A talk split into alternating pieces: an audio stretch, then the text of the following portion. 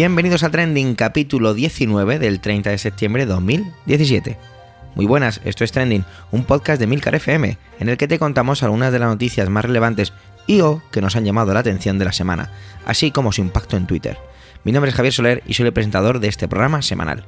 Pero tranquilos, que aparte de mí vas a escuchar aquí otras voces. ¡Adelante! Septiembre se está acabando y octubre promete estrenarse a lo grande, en cuanto a política nacional se refiere. Mientras eso va llegando, os dejo con José Antonio, que nos habla de referéndum distinto, de otra cosilla. Esta vez sin problemas técnicos que impiden el disfrute de su intervención. Os volvemos a pedir disculpas por todo aquello. Adelante, José Antonio.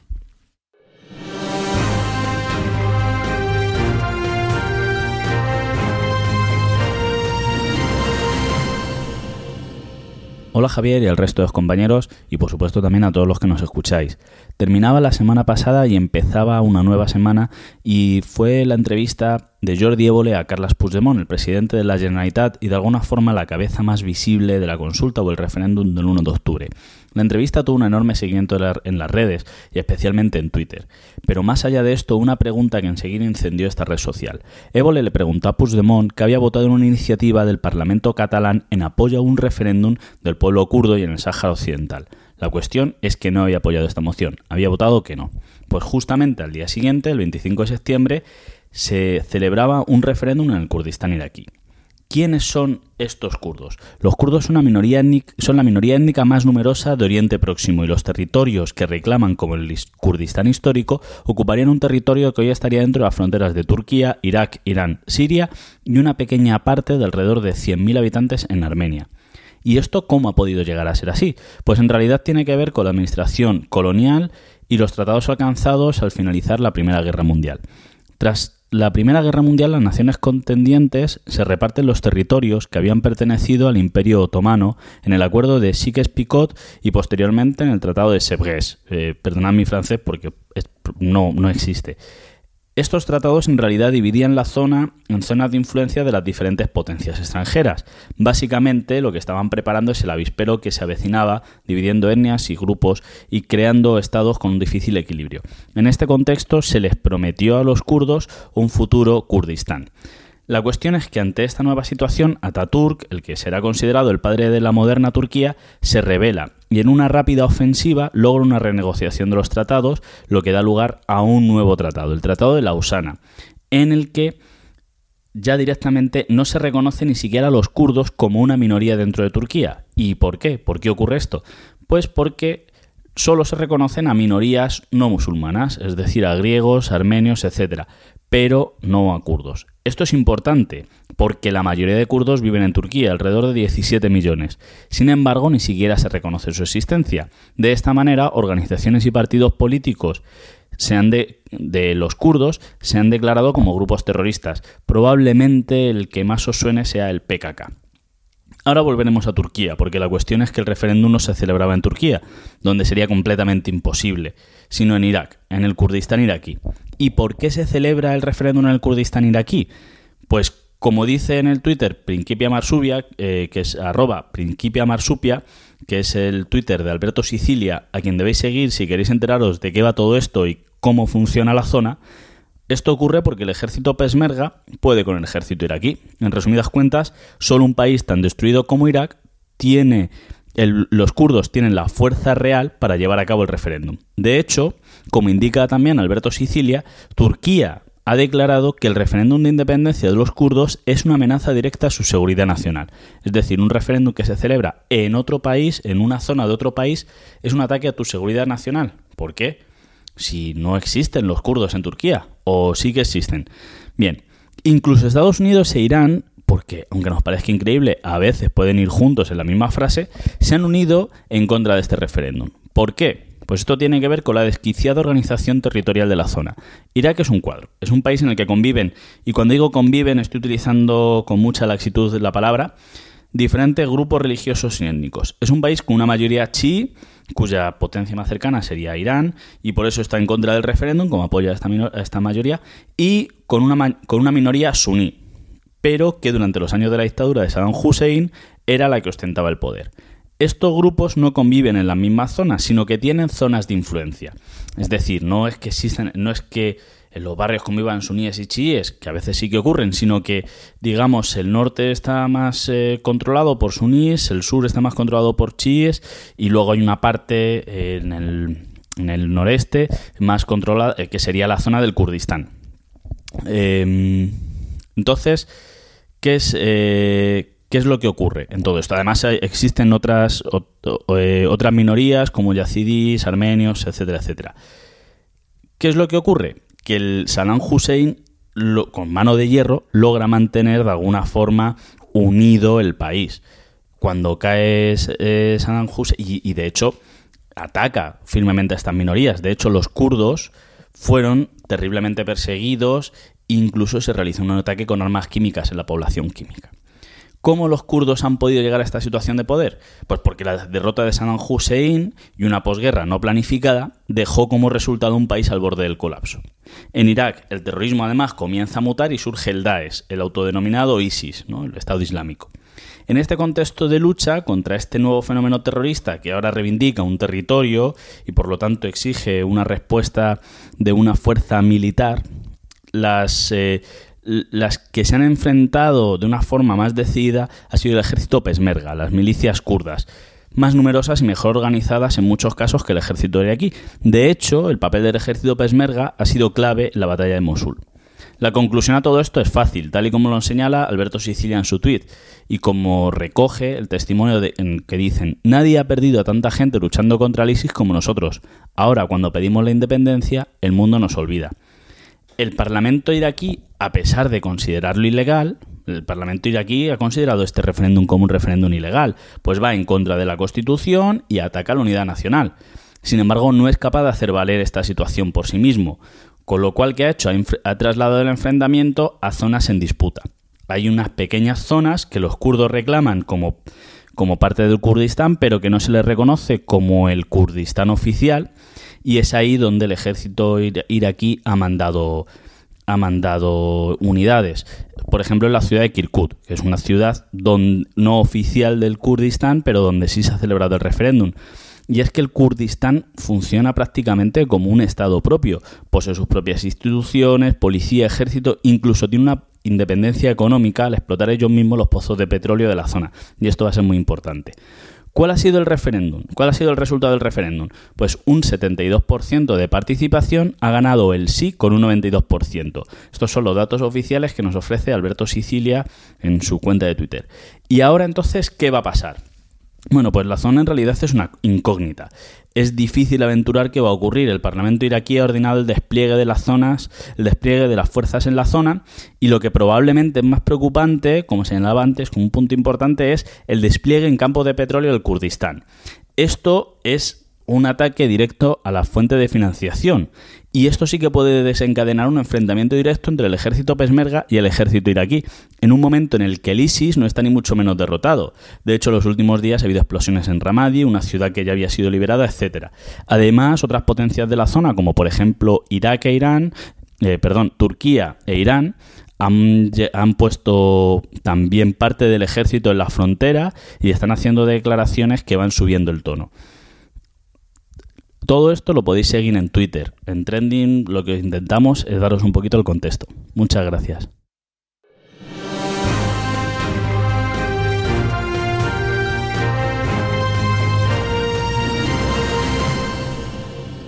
Pero bueno, vamos a ver, ¿no dijiste en el capítulo anterior, en el número 18, que había más novedades? Sí, sí, lo dije. Y aquí os traigo una más. Se trata de la voz de Manuel Castaño, Manuel es un profesional de la narración oral, un auténtico maestro de la palabra que me enseñó muchísimo y que bueno, que sigue haciéndolo. En sus ratos libres es profesor de educación secundaria y bachillerato, pero su mayor pues, pasión es su hijo. Os aseguro que es todo un personaje. Vamos, un fenómeno. Manuel se estrena en esto del podcasting con muchas ganas. Vamos a, como él lo ha bautizado, el otro 1. Adelante, Manuel.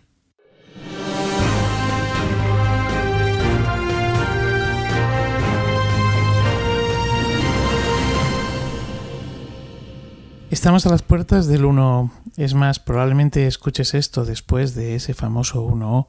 Quizá para ti ya haya pasado más de un día del mes de octubre, y mientras que me dirijo a ti, me resulta tentador, pensando en que ya ha pasado el día en cuestión, preguntarte dónde estás. saber si te has independizado, si te han hecho independiente, si te han separado o no. Por suerte o por desgracia, mientras que te digo esto, para mí sigue siendo septiembre, lo que me impide el juego. Y de momento, en el curso de superhéroes que estoy haciendo, no hemos llegado a las clases de viajar en el tiempo. Dicho esto, sí. Voy a hablar del uno a sabiendas de que, como decía Josete en el programa anterior, puede ser uno de los hastiados. No voy a entrar en la legalidad o la legitimidad de lo que está por ocurrir. Además, eso ya lo hizo con maestría el compañero citado anteriormente. Tampoco voy a defender las posturas de unos o de otros. Qué fácil estarás pensando. Seguro que criticas y no te pringas. Pues no te falta razón. Pero es que no puedo. Es que no tengo nada claro porque el circo y el ruido no me dejan pensar con serenidad. Porque frente al diálogo se han impuesto unos modos que vociferan y emponzoñan la situación, así que no me veo con ganas y mucho menos capaz. Yo quiero hablar del otro IO, el que se juega en las redes sociales, en los medios de comunicación, el que con humor las menos de las veces, con desprecio e ira a las más, inundan las pantallas de nuestros smartphones, tabletas y demás. Hace tiempo leí un artículo de Antonio Rodríguez de las Heras en el desaparecido Bet Diario, un medio digital. En este artículo, Antonio decía que la era digital y su evolución han permitido que aquellos que no tenemos habitualmente voz la tengamos. Es verdad, cualquiera puede decir, opinar y que su opinión tenga una resonancia mayor, lo que me alegra profundamente. Ahora bien, lo que ya no me alegra tanto es que, en lugar de opinar, se insulte, se manipule, se haga el ridículo. Sinceramente esto no me mola. Hay un 1 de octubre que discurre en paralelo al otro en algunas ocasiones y que en otras incluso intersecciona con él. Me estoy refiriendo a ese que arremete contra la cultura, a ese que promueve el odio o cuando menos la fobia, y ese que nos saca una sonrisa, aunque el origen sea una metedura de pata en toda regla. Vamos a la cultura. He vivido estos días con cierta tristeza. El descrédito hacia Joan Marcé y Joan Manuel Serrat. Al primero han llegado a llamarle renegado. Renegado. Yo creo que renegado es una palabra cargada de dolor, de dolor sobre todo por el que la recibe. Llamar renegado a Marcé es no tener ni idea de quién es, no haber leído a este premio Cervantes. Gran parte de su obra transcurre en Barcelona, Muchas de sus novelas y cuentos se ambientan en la posguerra española, señalan a los vencedores y sus humillaciones para con los vencidos, los enfrentamientos de la clase con la burguesía catalana, los enfrentamientos del obrero, del universitario, del burgués. En fin, que siendo catalán, Marseille ha cometido el error de opinar, o quizás sea que se la tienen guardada aquellos políticos actuales catalanes de burguesa bolengo, que provienen de las rancias familias que se sentaban en el Palau. Algo parecido ha ocurrido con Serrat, al que las redes han puesto de vuelta y media, por lo mismo, por opinar, y la sinrazón podría llegar hasta el punto que algunos de los que le han insultado han escuchado su famoso Mediterráneo como himno patrio en los previos, en estos días. No son los únicos. Isabel Coiset, Eduardo Mendoza, Nuria Amat, también han opinado en una línea parecida a los anteriores, y de momento, de momento, no han sufrido la misma suerte. En el otro lado de la moneda está Albert Pla, un tipo inteligente donde los haya, al menos a mi juicio. Albert Pla es un conocido artista catalán que en más de una ocasión ha expresado su anti-españolismo. No hace falta ser fan de él para saber esto. En serio, no hace falta.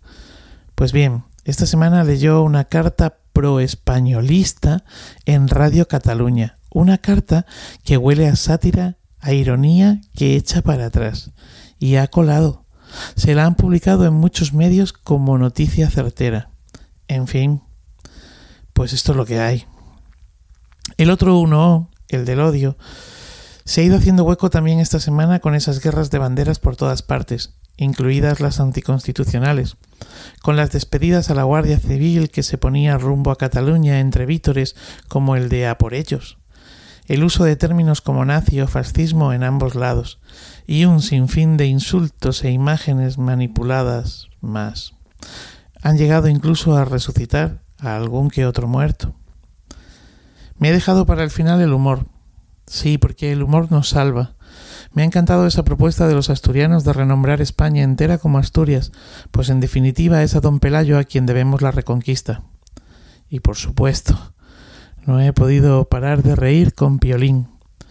Claro que lo del barco en el que el Ministerio del Interior ha alojado a la policía con personajes de los Looney Tunes, pues no tiene nombre. Es de carcajada total.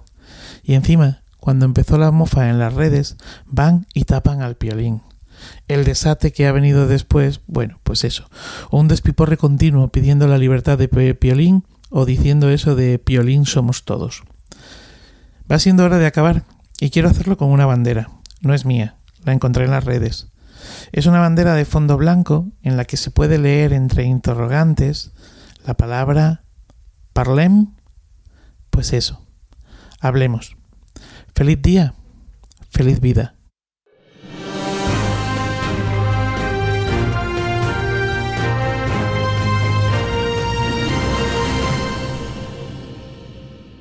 En muchas ocasiones, esto es una especie de confesión, no me entero de todo lo que ocurre. Que lo voy a hacer, que se me pasan algunas cosas. Y esta semana me ha pasado un poco eso con la siguiente intervención. Por suerte contamos con Marta Ferrero de nuevo, gran comunicadora del podcast hermano de Enemilcar FM, Trasteando en la Escuela. Marta ya se ha pasado por aquí varias veces y es un auténtico placer y privilegio para Trending sus aportaciones. Desde su segunda casa, gracias y adelante Marta.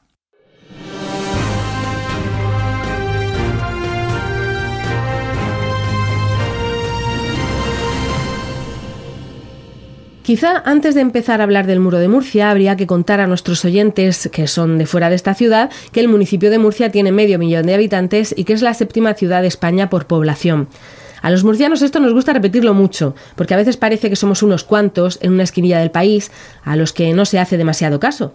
Es cierto que estamos en la esquina, es cierto que no se nos hace mucho caso, sobre todo lo que se refiere a los trenes, pero por lo menos que conste que no somos unos cuantos, que somos muchos. Voy a intentar explicaros qué pasa con el muro. El problema del soterramiento de las vías no es algo que haya llegado ahora con el AVE. La plataforma pro soterramiento, o al menos el movimiento vecinal del sur de la ciudad, mucho antes incluso de llamarse así, plataforma pro soterramiento, nació hace décadas, porque Murcia ha estado partida por las vías desde que se inauguró la estación del Carmen, que tendría que haber sido provisional, y lleva exactamente igual desde 1860. Así se empieza a entender que a los vecinos del sur la palabra provisional les provoque urticaria. Cuando se empezó a plantear que el AVE llegara a Murcia, el movimiento se intensificó porque los vecinos tenían claro que si el AVE llegaba sin soterrar ya jamás se conseguiría que el tren pasara por abajo y la vida por arriba, que es el lema de la plataforma. La historia de los vecinos de prosoterramiento a mí me recuerda a la de un ejército que parece que gana batallas continuamente y que sin embargo nunca llega a la victoria de la guerra. En el año 2006 lograron que se firmara un acuerdo en el que había unanimidad de todos los partidos de la Asamblea Regional y del Ayuntamiento de Murcia. El AVE vendría soterrado. Batalla ganada. Pero llegó la crisis y todo quedó en papel mojado, porque resulta que hacer un túnel para que pase un tren es muy caro. Entonces se empezó a hablar de la llegada del ave en superficie y el soterramiento después, cuando se pudiera, y los vecinos empezaron a sentir la urticaria de lo provisional. Y con una constancia admirable siguieron con sus reivindicaciones, siempre pacíficas, además de las que puntualmente pasan por el centro de la ciudad o movilizan a pintores, a músicos o a cualquier otro colectivo que se quiera sumar, los vecinos se dan cita cada martes en el paso a nivel de Santiago el Mayor. Un paso a nivel peligroso, con niños que viven en un lado y acuden al colegio en el otro, con familias divididas, como si aquello fuera el muro de Berlín, pero al menos ahora pueden pasar. Cuando el ave llegue, no será un paso a nivel, sino un muro lo que va a dividir el barrio. Han pasado muchos años desde la firma de aquel acuerdo en 2006 y ahora el AVE está ya a las puertas de la ciudad. Y mientras se construye el túnel para que el tren vaya por debajo, el AVE llegará por arriba y habrá un muro que es necesario, es imprescindible para que se proteja a los vecinos de la obra y de la electrificación con la que llega la alta velocidad un muro de 5 metros de alto y de 9 kilómetros de longitud, un muro que el partido en el gobierno llama pantalla e insiste en recordar que es transparente, de metacrilato, pero el caso es que hay viviendas que lo tienen a menos de un metro y que va a ser muy difícil de cruzar, sobre todo en coche. Por eso la plataforma ha dejado de darse cita, no ha dejado, mejor dicho, de darse cita los martes y ahora además acuden todas las tardes y han empezado a manifestarse también por el centro de la ciudad y se le suman de nuevo colectivos. Con los músicos consiguieron grabar un vídeo versionando el muro de Pink Floyd y por fin salieron en medios nacionales. Ya sabéis además que Murcia es el nuevo Lepe y que es fácil recurrir al humor y a la historia del muro de Trump para comparar lo que pasa por aquí. En algunas de sus concentraciones se les han sumado también personas que no entienden la reivindicación como algo pacífico y han destrozado maquinaria del AVE y han destrozado las vallas de protección del paso a nivel, que es algo bastante peligroso, en fin, actos injustificables que la plataforma ha condenado inmediatamente. Es fácil tener empatía con un vecino al que le ponen un muro a 80 centímetros de su casa y tiene que escuchar como el responsable de Adif le dice que si no puede entrar de frente, que entre de lado. Pero ¿está todo el mundo de acuerdo con la reivindicación de la plataforma? Pues no, siempre hay dos lados. Hay quien piensa que por un puñado de vecinos afectados se está retrasando una obra necesaria y que mejorará la economía de toda una región. Pero es que además de la llegada de la vía Murcia depende también que llegue a Cartagena, a Lorca y a Almería. Estamos hablando de algo que afecta a todo el sureste.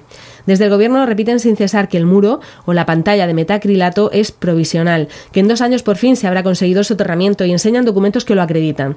Desde Granada y otras ciudades se quejan de que Murcia lo ha logrado y ellos llevan años con el transporte ferroviario afectado y además les va a llegar finalmente en superficie. El soterramiento está garantizado, dicen. El AVE llegará a Murcia en superficie, dicen, y a la vez se va a iniciar las obras para poder soterrarlo. Se van a ganar un montón de metros cuadrados que pueden ser un parque, instalaciones deportivas, todo aquello que le falta al sur de la ciudad. Insisten en que los vecinos han ganado la guerra después de casi tres décadas de lucha, que precisamente ahora deberían estar celebrándolo y no intensificando las protestas. El problema es que los vecinos miran la estación provisional del Carmen, repasan la cantidad de veces que han ganado batallas y no se lo creen. Cuando todo el mundo está mirando a una esquina de España que se llama Cataluña, casi no hay espacio en los medios de comunicación para mirar a la esquina de abajo. Por eso en Trendy le estamos haciendo este hueco al muro de Murcia, una cosa que va a seguir dando que hablar, igual que lo de Cataluña, porque por muchas opciones que ofrece la plataforma, la mayoría de ellas técnicamente no son factibles y o en otras ocasiones es el dinero lo que no lo hace factible. Vamos a estar escuchando hablar de este asunto todavía mucho tiempo. Así que saludos desde Murcia de una afónica Marta Ferrero.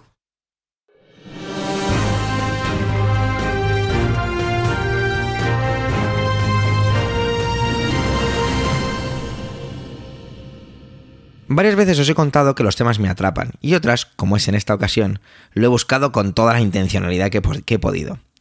Las intervenciones en trending, pues las hemos intentado marcar siempre con temas políticos, a veces nos hemos salido un poco, pero mm, hemos intentado quedarnos en esa parcela. Lo que ocurre es que cuando termino de escuchar el podcast, mm, se me queda el cuerpo así como no demasiado alegre. A veces las noticias políticas, pues es lo que tienen, ¿no? Esta es la razón por la que quería traer algo que fuera tendencia, que lo es, que es cierto que está fuera de la política, pero que fuera algo real y un poquito más relajado. Hoy os voy a hablar del lanzamiento ayer viernes 29 de septiembre de la Super Nintendo Mini. Ay, la nostalgia, la nostalgia. La nostalgia está de moda y los 80 llevan volviendo desde hace un par de años. Y ayer me tocaba a mí. Sí, la Super Nintendo fue mi videoconsola. Recuerdo que me la regalaron mis tíos que viven en Francia por mi primera comunión. Primera aclaración. Soy el jugador de videojuegos más malo de la historia, pero bueno, me da igual.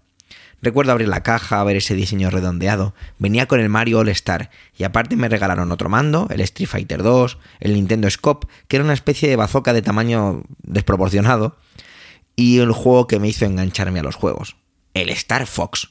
Yo tenía una edición rara que se llamaba Star Wing, no sé muy bien dónde salía, pero bueno, ahí la tenía. Unas naves espaciales pilotadas por animales que debían salvar la galaxia.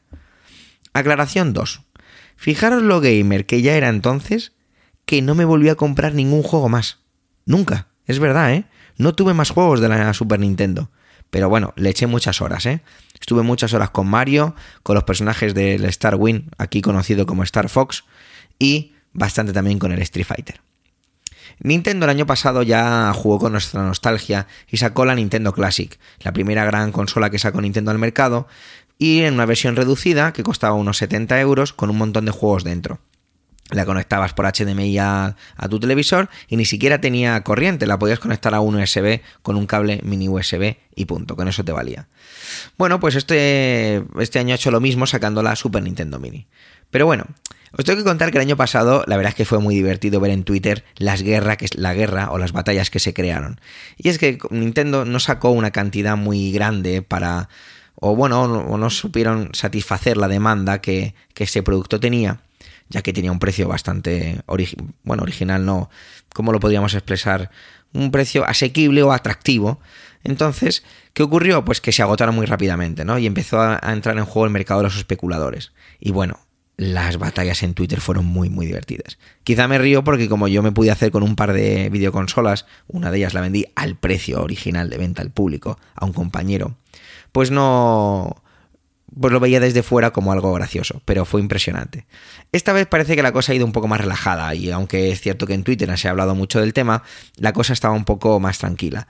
La preventa se anunció en julio de este año y aunque ahora mismo mientras estaba grabando me he metido en los principales comercios online, es cierto que estaba agotada, parece que la cosa no va a ser como el año pasado. Yo he vuelto a conseguir dos, una de ellas la regalaré, aunque bueno, igual esa persona es oyente de trending. Igual he metido la pata ahora mismo. Bueno, cambiemos de tema rápidamente. Aún así, el movimiento en torno a Twitter fue bastante divertido durante el día de ayer. Es más, he pedido a Natán García del podcast Swiss Spain, de aquí, de Milcar FM, ese podcast divertido de un español afincado en Suiza, que me mandara lo que significó para él la consola. Así que, adelante Natán. Muchas gracias Javier. Pues, ¿qué supuso para mí exactamente esta Super Nintendo original? Pues realmente creo que tenía más o menos unos 12 años así pues fue mi primer consola, la, primera que entró en casa y la que realmente me abrió el mundo a, las posibilidades del juego infinito en aquel momento, que era el hecho de tener una consola con, con lo que nosotros pensábamos en ese momento, que era eh, top clase, ¿no? Y que bueno, te abría la, posibilidad de pasarte horas y horas jugando. Nunca me, me aficioné realmente eh, como, como un adicto, por decirlo de alguna manera, a los juegos. Pero sí que recuerdo haber echado muchas, muchas horas al Super Mario Bros. con ese Yoshi fantástico y, sobre todo al Street Fighter 2. Con, mi personaje favorito que era, como no, Chun-Li, con el que me hice invencible. Y bueno, teniendo obviamente tres hermanos pequeños, siendo el mayor de los cuatro, pues allí siempre había alguien con quien enfrentarse. Y siempre encontrabas algún minutillo o un ratillo antes de comer o por la tarde, pues para echar unas partidas con, con ellos. Eso sí, en una televisión de tubo, obviamente, que en, aquella en aquellos tiempos no había pantallas, pantallas planas. Y bueno, pues esta, esta nueva, cuando, cuando me enteré que salía esta nueva versión de la Super Nintendo Mini, oye, me fui de cabeza a reservarla. Y, bueno, como ya se ha dicho Javier, eh, aquí viviendo en Suiza reservé una y otra en España por si las moscas. Y diréis, especulador y tal, que vas a revenderla. No, no, no, no, no, no. Una se va a quedar seguramente para que la abra en el momento en que en el que tenga tiempo para realmente disfrutarla y la otra se quedará ahí guardada, precintada para, ya sabemos, bueno, ya, ya, ya veré lo que hago en, un futuro, pero de momento se quedará ahí, quizás la acabe regalando a uno de mis hermanos o no, ya se verá. En cualquier, en cualquier caso, ha sido un, una grata, una grata sorpresa, por llamarlo de alguna manera, aunque sí que después de la última consola que Nintendo ya, ya volvió a traer, no me acuerdo cómo se llamaba la mini, pero ya, ya se veía venir que acabarías pasando también por la miniaturización esta Super Nintendo. Y, obviamente en el futuro pues acabarán viniendo otra retaíla de, de consolas realmente con un formato mucho más, más reducido. Es realmente más esta consola, más un, ¿cómo decirlo? Una vuelta al pasado, ¿no? De esa, nostalgia sobre todo, es lo que me ha hecho gastarme los billetes, más que el hecho de que realmente me voy a pasar horas delante de la, de la pantalla jugando. Y si no, bueno, como tengo un hijo pequeño ahora, un, bebé de 11 meses, quizás de aquí unos cuantos años, pues sí que le enseñe lo que era antaño, pues jugar con una consola de estas. Bueno, muchas gracias y os vuelvo a dejar con Javier. Como habéis podido escuchar, coincidimos en muchas cosas habéis hecho unas partidas a Street Fighter. Mi personaje favorito era Guile. Hablaba al principio de mi intervención de la nostalgia, que está de vuelta a los 80, y como muchos productos de ocio actuales están más que inspirados en aquella época. La verdad es que acabo de abrir un melón, ¿no? Pero porque es los típicos comentarios de que las modas son cíclicas, que todo vuelve a imponerse, todo esto tiene que ver con el mm, las estrategias de marketing, el puro consumismo y ese tipo de cosas, ¿no? Bueno, es posible, ¿no? Sin embargo, es curioso cómo el campo de los videojuegos es algo que no tiene tanto tiempo y que aparece ahora en la sociedad como algo bastante, mm, bueno, digamos que notorio, está ahí, existe, es real. Y el efecto nostálgico de los videojuegos es, es increíble el movimiento que hay en Internet respecto a ello. De hecho, leí hace unos días, era un titular, tampoco profundicé mucho y no he conseguido volver a encontrar la información, que por lo visto los siguientes Juegos Olímpicos, que se van a celebrar en Tokio en 2020, se planteaban como deporte de exhibición por parte de los anfitriones los llamados eSports. Estamos viendo como plataformas eh, y que se gana y que hay gente que se gana su vida jugando a los videojuegos. Los videojuegos son parte de muchos de nosotros, de nuestra historia, al igual que una película, un libro, un disco de música, así que juguemos. Bueno, es el momento de despedir este decimonoveno capítulo de Trending. Gracias por el tiempo que habéis dedicado a escucharnos. Tenéis todos los medios de contacto y toda la información y enlaces de este episodio en emilcar.fm barra trending, donde esperamos vuestros comentarios, muy necesarios, muy importantes y muy gratificantes. También allí podéis encontrar los demás pocas de la red, no os los perdáis. Un saludo y hasta la semana que viene.